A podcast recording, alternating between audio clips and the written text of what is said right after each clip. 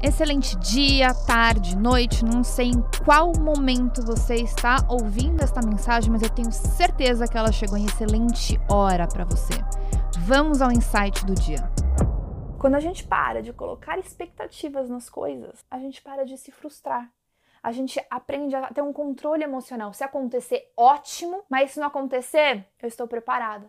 Isso a gente faz um gerenciamento de expectativa. A gente para de se frustrar à toa, entendeu? Calma, coloca suas expectativas nas coisas certas. Coloca as expectativas naquilo que você tem controle, na expectativa do que só depende de você. Do resto, meus amigos, zero expectativa. Envolveu uma segunda pessoa, zero expectativa.